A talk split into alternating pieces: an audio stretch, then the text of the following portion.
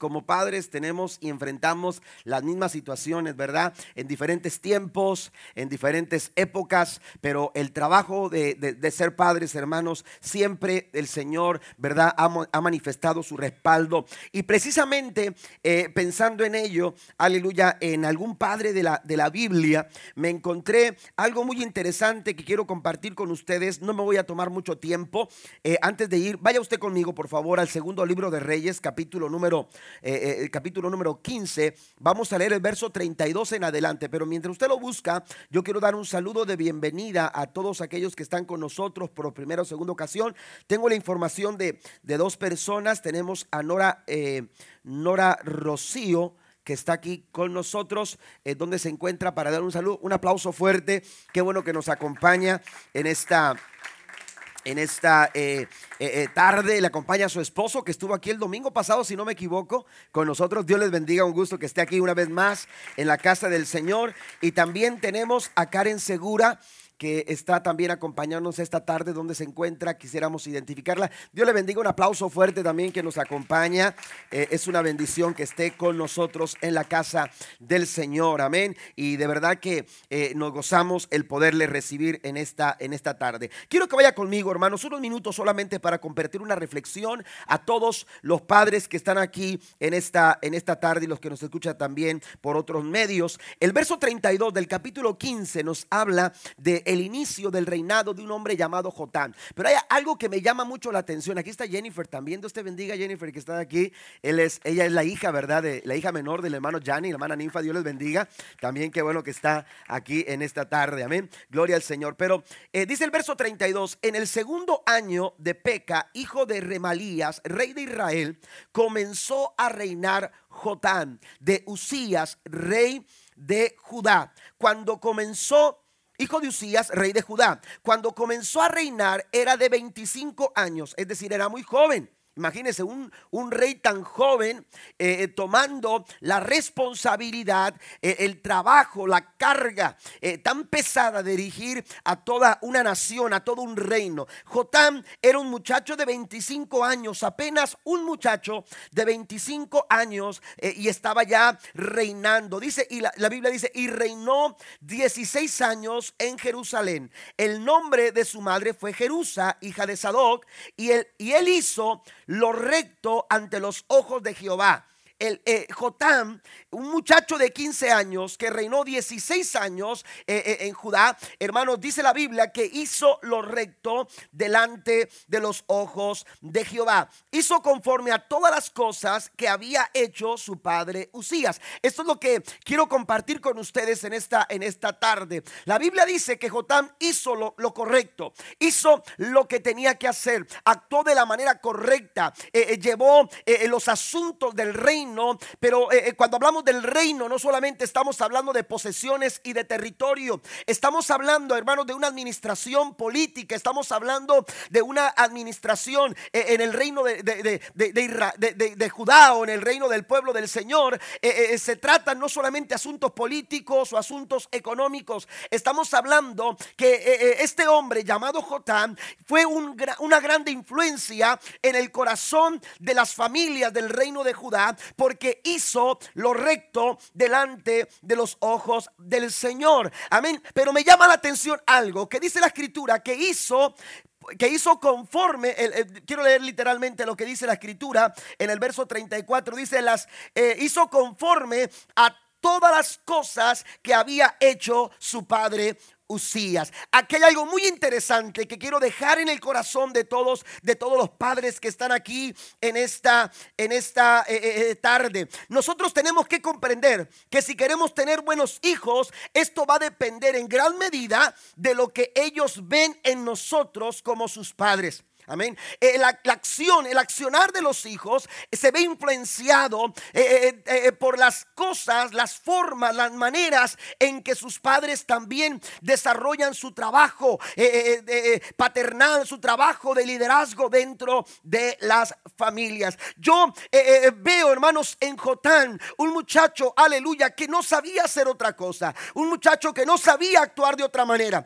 Un muchacho que no sabía hablar de otra manera. Un muchacho que no podía actuar de otra manera. La, conducta conducta de Jotam era la que él había aprendido, la que él había desarrollado en su tiempo cuando su padre estaba reinando Judá. Y, lo que vio en su padre era, era, era lo correcto. Lo que vio en su padre fue un accionar espiritual. Aleluya, un accionar eh, eh, en la presencia del Señor correcta. Así que todo lo que sabía hacer Jotam era lo que él había aprendido de su padre. Era lo que él había visto, aleluya, eh, de, su, de su propio padre. Y esto, esto es algo maravilloso que nosotros como padres tenemos que comprender a totalidad. Aleluya, nosotros somos una influencia directa en la vida de nuestros hijos. En las formas en que nuestros hijos van a enfrentar la vida, aleluya, eh, mucho de esto va a depender de la forma en que tú ahora mismo estás enfrentando las circunstancias de la vida. Tenemos nosotros que comprender esta gran, esta gran verdad. La Biblia dice que lo que hizo Jotam,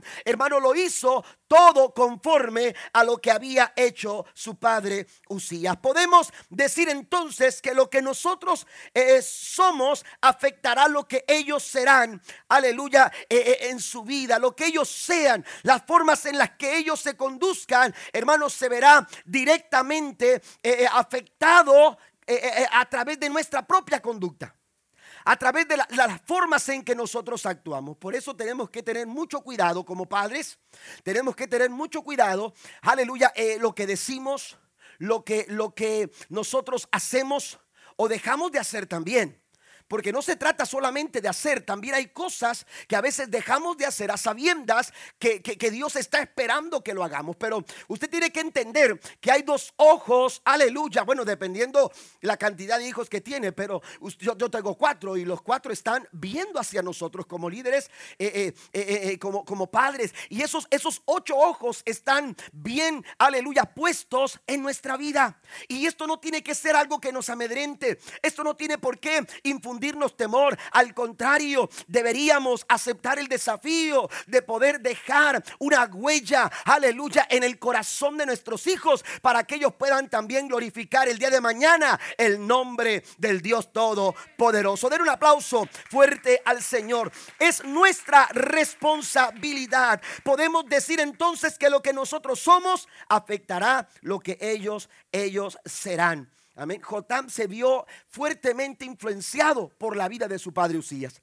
Así que cuando él tuvo que tratar asuntos del reino, lo hizo no de otra manera como lo habían hecho, porque malos ejemplos van a encontrar en todas partes. Amén. Malos ejemplos nuestros hijos los van a encontrar en todas partes, pero qué bueno eh, fuera que en vez de que nuestros hijos vean malos ejemplos, puedan ver ejemplos, aleluya, eh, eh, en la vida de, nosotros como padres, que influyan, hermanos, sus conductas y que los lleven, hermanos, a dar gloria y honra al nombre del Señor a través de su propia, de su propia vida. Tenemos que comprender esta, esta gran verdad. La Biblia nos dice, quiero llevarlo conmigo, aleluya, al libro de Proverbios. Es un pasaje que eh, eh, eh, me, encanta en Proverbios capítulo 20, versículo número, número 7. Dice la escritura, camina en su integridad el justo. Sus hijos son dichosos después de él. Estamos sembrando algo, padres. Estamos sembrando algo en el corazón de nuestra familia.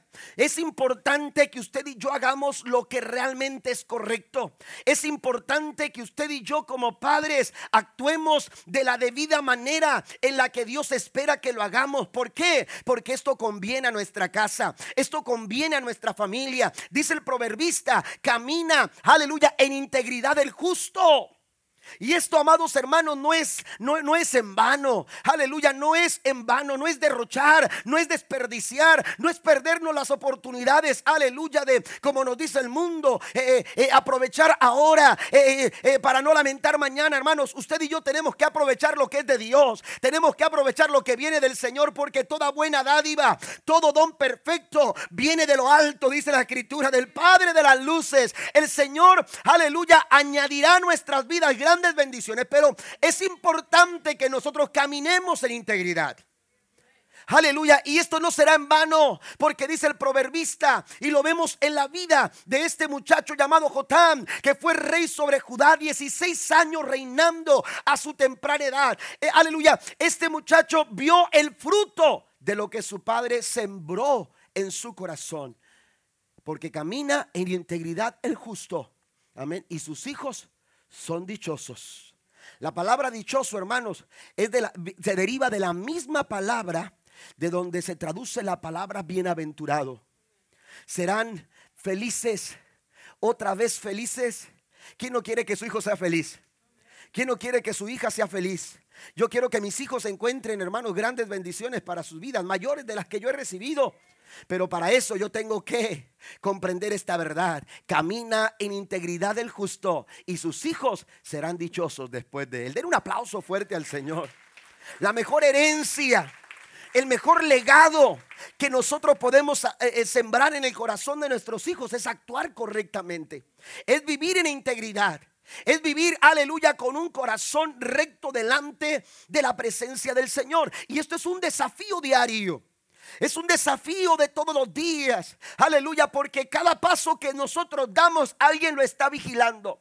Porque cada, cada, cada, cada eh, eh, movimiento que hacemos, hay alguien que lo está contemplando. Y ese alguien es tu propio hijo. Y yo no creo que tú quieras eh, conducir a tus hijos hacia, hacia lo malo, hacia la destrucción. Nosotros queremos que nuestros hijos sean bendecidos. Bueno, la recomendación bíblica es caminar en integridad. Porque camina en integridad el justo y después de esto sus hijos serán dichosos. Cuando usted va al diccionario, se va a encontrar con las dos definiciones o dos, eh, eh, dos eh, conceptos que definen el nombre de padre. Uno de ellos, hermanos, dice de la siguiente forma, varón o macho que ha engendrado.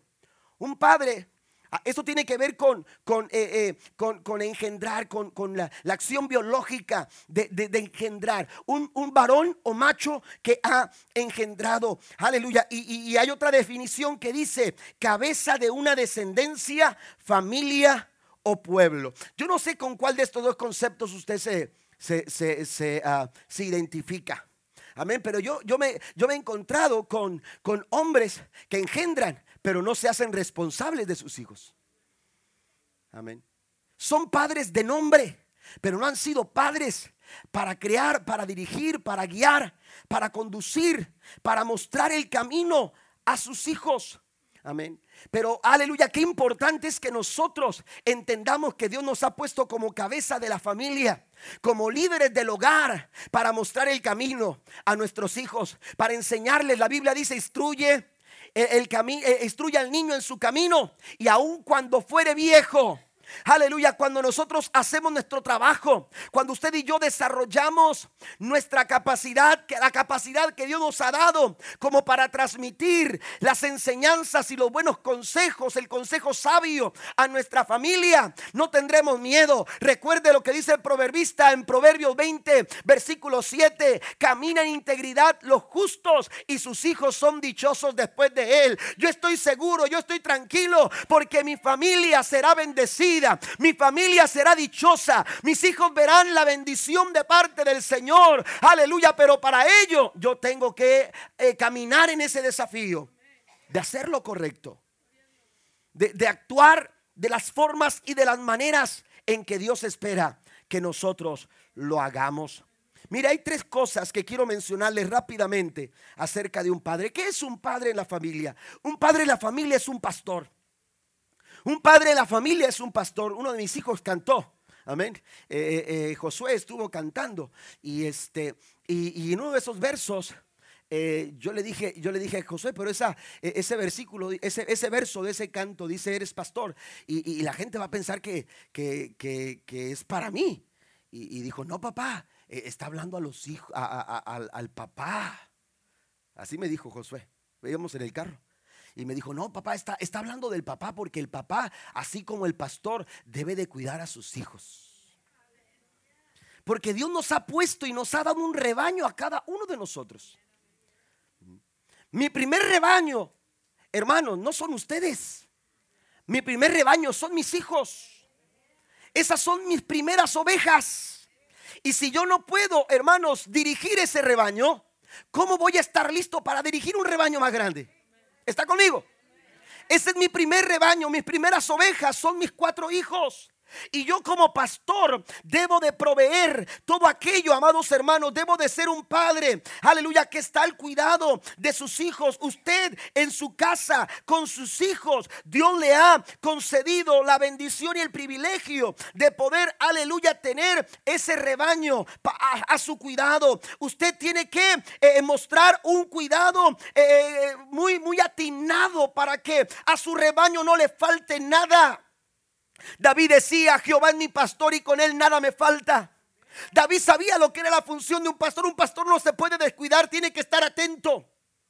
Porque una oveja no se puede cuidar por sí misma. Una oveja se descarría fácilmente. Una, una, oveja pierde el rumbo con mucha facilidad. Una oveja se expone a peligros. Aleluya, porque no sabe medir los peligros. Una oveja es, es inofensiva. No se puede defender como otro tipo de animales lo pueden hacer. Pero para ello la oveja no se preocupa. ¿Por qué? Porque ella sabe que tiene un buen pastor. Porque ella sabe que hay alguien cuidando de ella. Ella no tiene por qué preocuparse de eso. Ella descansa tranquila tranquila porque el pastor la está cuidando. Aleluya, denle el aplauso al Rey de Reyes y Señor de Señores. El buen pastor que nos cuida, Jesucristo. Aleluya, Él lo hizo todo para que nosotros pudiéramos tener la seguridad como ovejas y simplemente confiar del cuidado maravilloso de nuestro pastor. La pregunta es, ¿qué está pasando con nuestro rebaño en casa?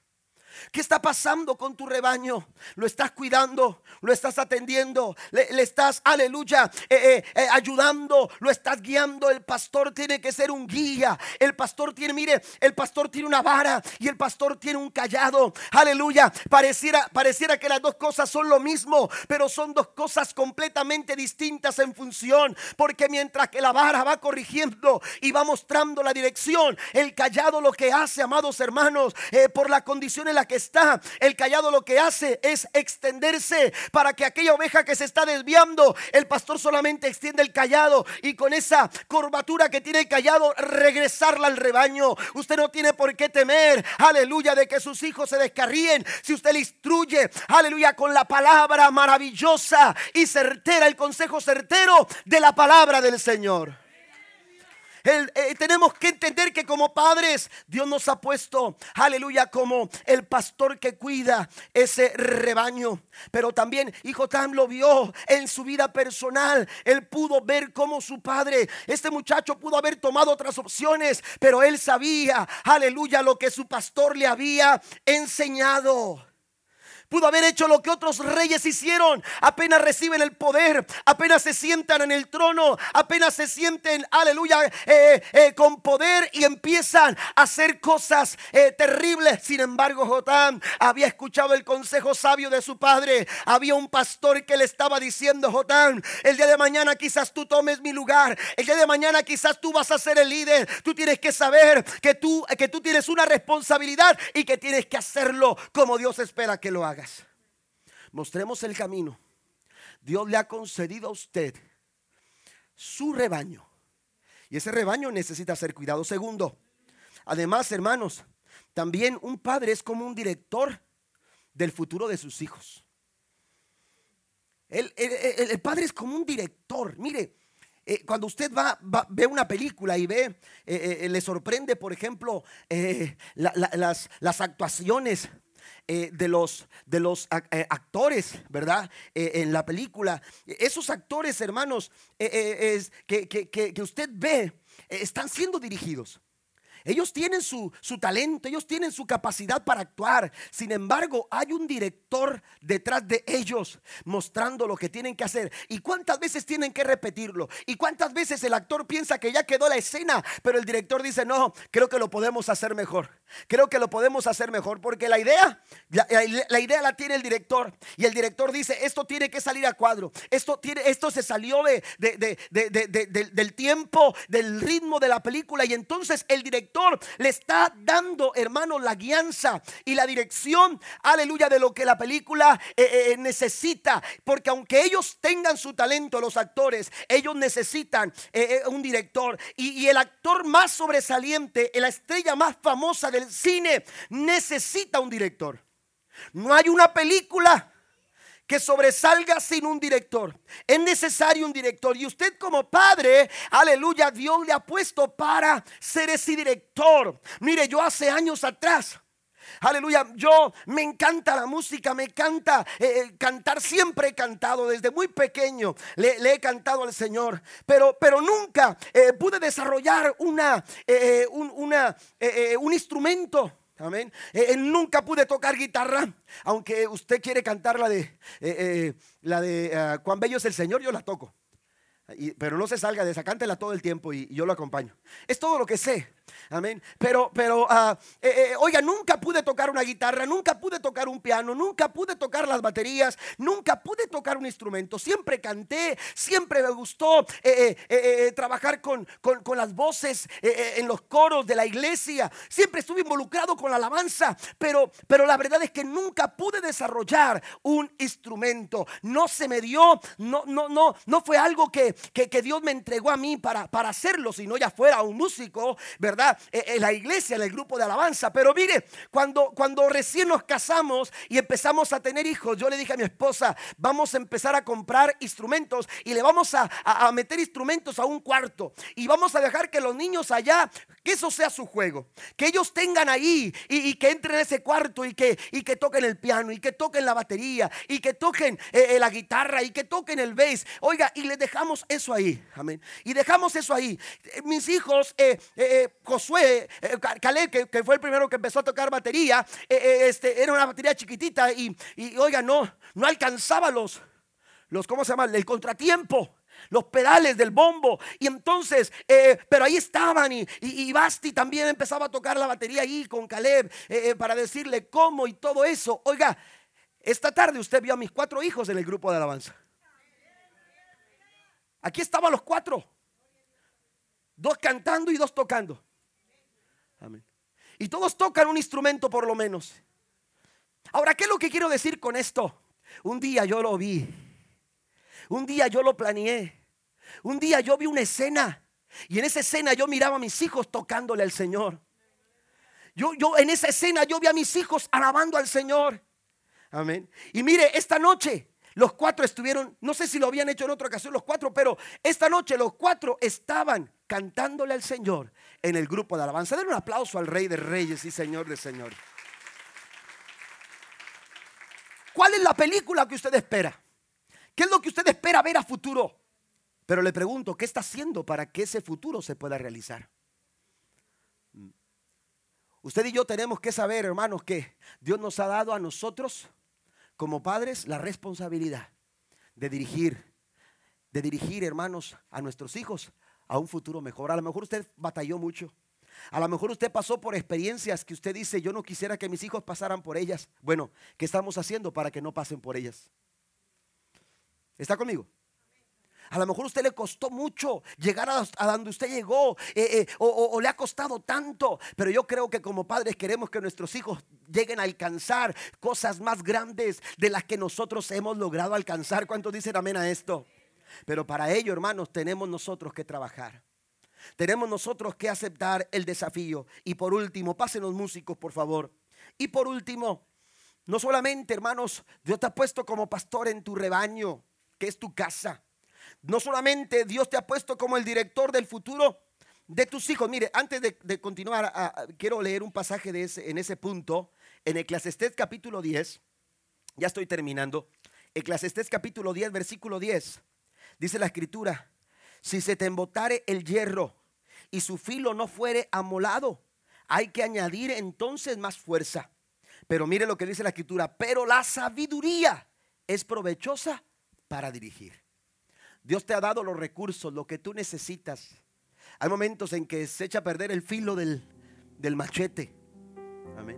Y entonces usted no tiene con qué sacarle filo y usted tiene que pegarle más fuerte.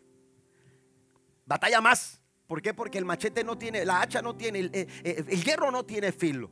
Amén. Y usted tiene que ponerle más fuerza. Usted le tiene que poner más fuerza. Bueno, dice la escritura que la sabiduría es más provechosa. La sabiduría es más provechosa. Siembre ahora para cosechar mañana.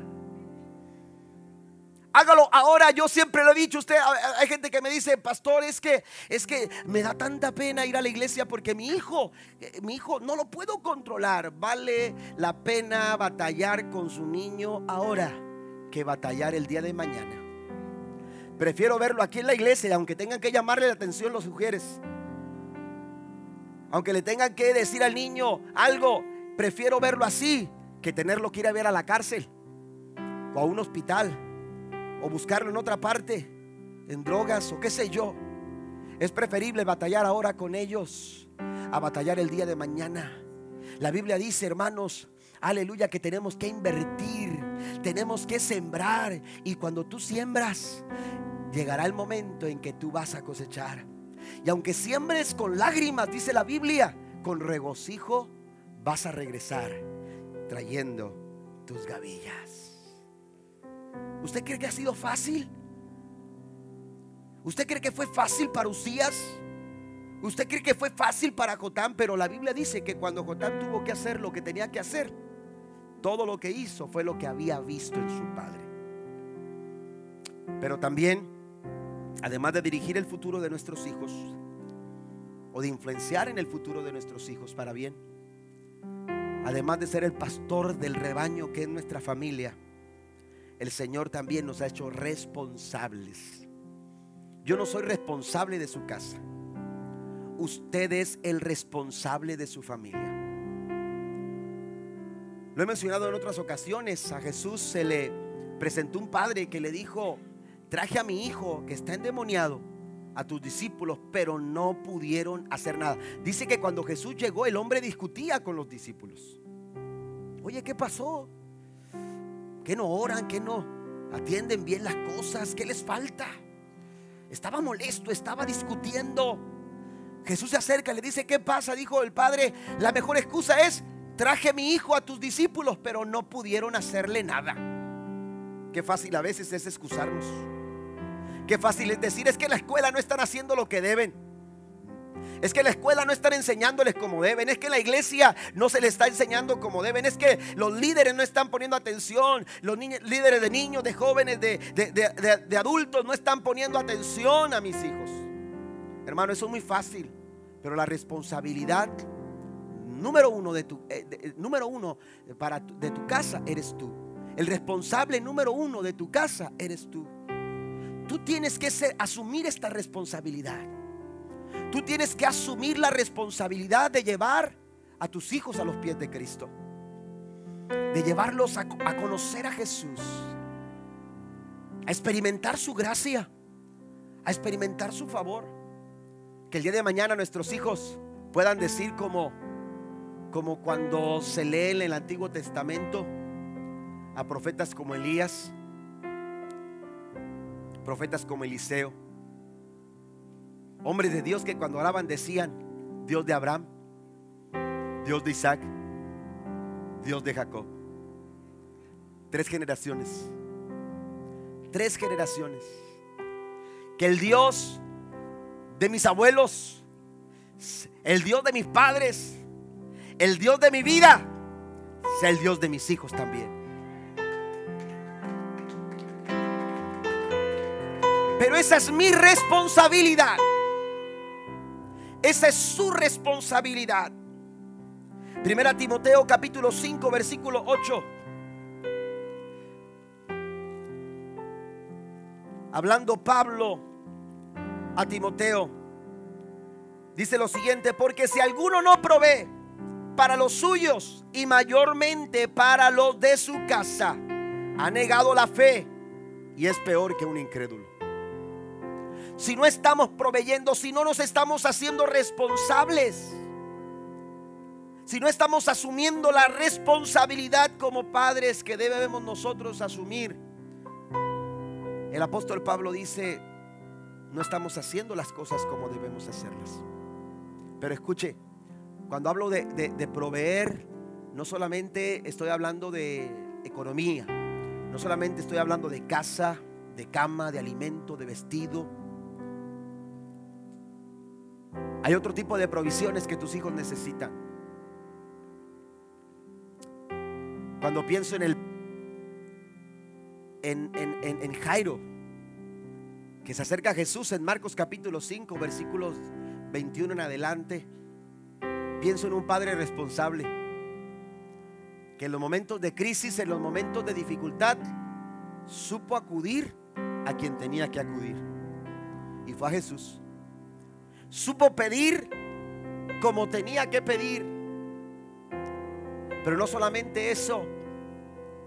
Jairo, amados hermanos, se responsabilizó tanto de su casa que no dejó de creer que Jesús podía levantar a su hija. Y en la vida de Jairo veo, amados hermanos, plasmada la responsabilidad, porque ahora, después del milagro, porque la Biblia dice que aun cuando le dijeron a Lázaro, a, Jairo, ya no molestes al maestro porque tu hija ha muerto.